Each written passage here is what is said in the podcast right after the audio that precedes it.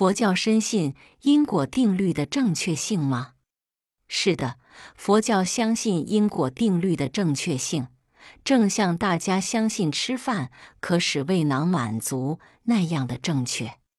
一般人怀疑因果律的可靠性，是因为仅仅站在当下一生的立足点上来看善恶报应的不公平。有人吃苦行善一辈子，不但没有好报，甚至还不得好死；有人贪赃枉法。为非作歹，却在法律的漏洞里逍遥自在，福寿双全。其实，佛教的因果律是通看三世的。人除了现在一生，已有过去的无量数生，尚有未来的无量数生。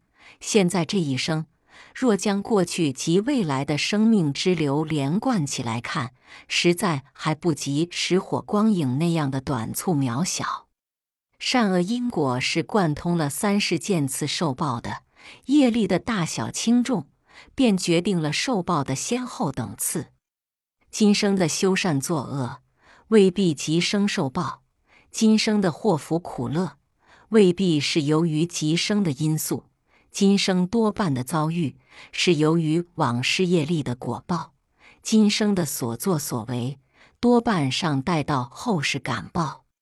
若把三世看通了，心里也就平服了。再说，佛教所讲的因果律，也不是像一般人所误解的宿命论或定命论。佛教相信，唯有重大的业力不能转变而被称为定业之外，人是可以凭后天的努力而来改善先天的业因的。比如前世只造了穷人的业因。今世果然也敢生为穷人的业果，但是生为穷人不要紧，只要自己肯努力，穷困的生活环境是可以改造的。这是将过去的因加上现生的因，综合起来就是当下的果。所以佛教的因果律不是宿命论，也不是定命论，而是不折不扣的努力论。佛教如果落于宿命论或定命论的泥沼，众生成佛的理论也就不能成立。既然一切命运都是前世决定了的，人生的修善岂不等于白费？